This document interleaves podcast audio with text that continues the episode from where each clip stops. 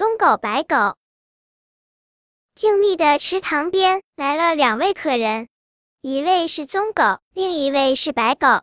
棕狗和白狗站在池塘边，他们都在瞧着自己在池塘里的影子。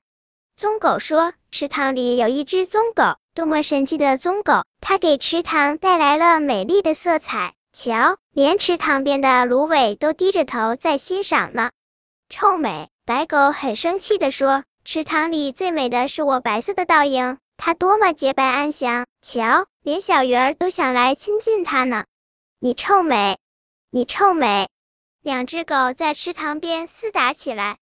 树上的一只冬鸟从巢里探出身子说：“是谁扰乱了这池塘边的安静？你们为什么不在瞧着自己的倒影时，也瞧瞧别人的美呢？这样池塘会更美、更安静的。”池塘边顿时安静下来。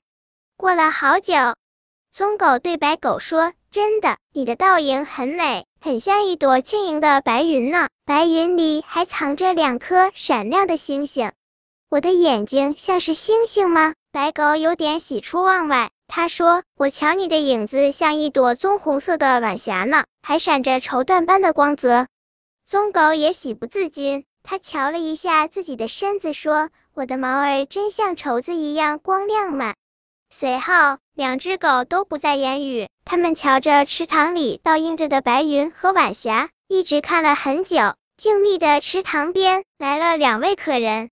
一位是美丽的棕狗，另一位呢是同样美丽的白狗。本篇故事就到这里，点击屏幕右上方订阅，关注主播，每日更新，不见不散。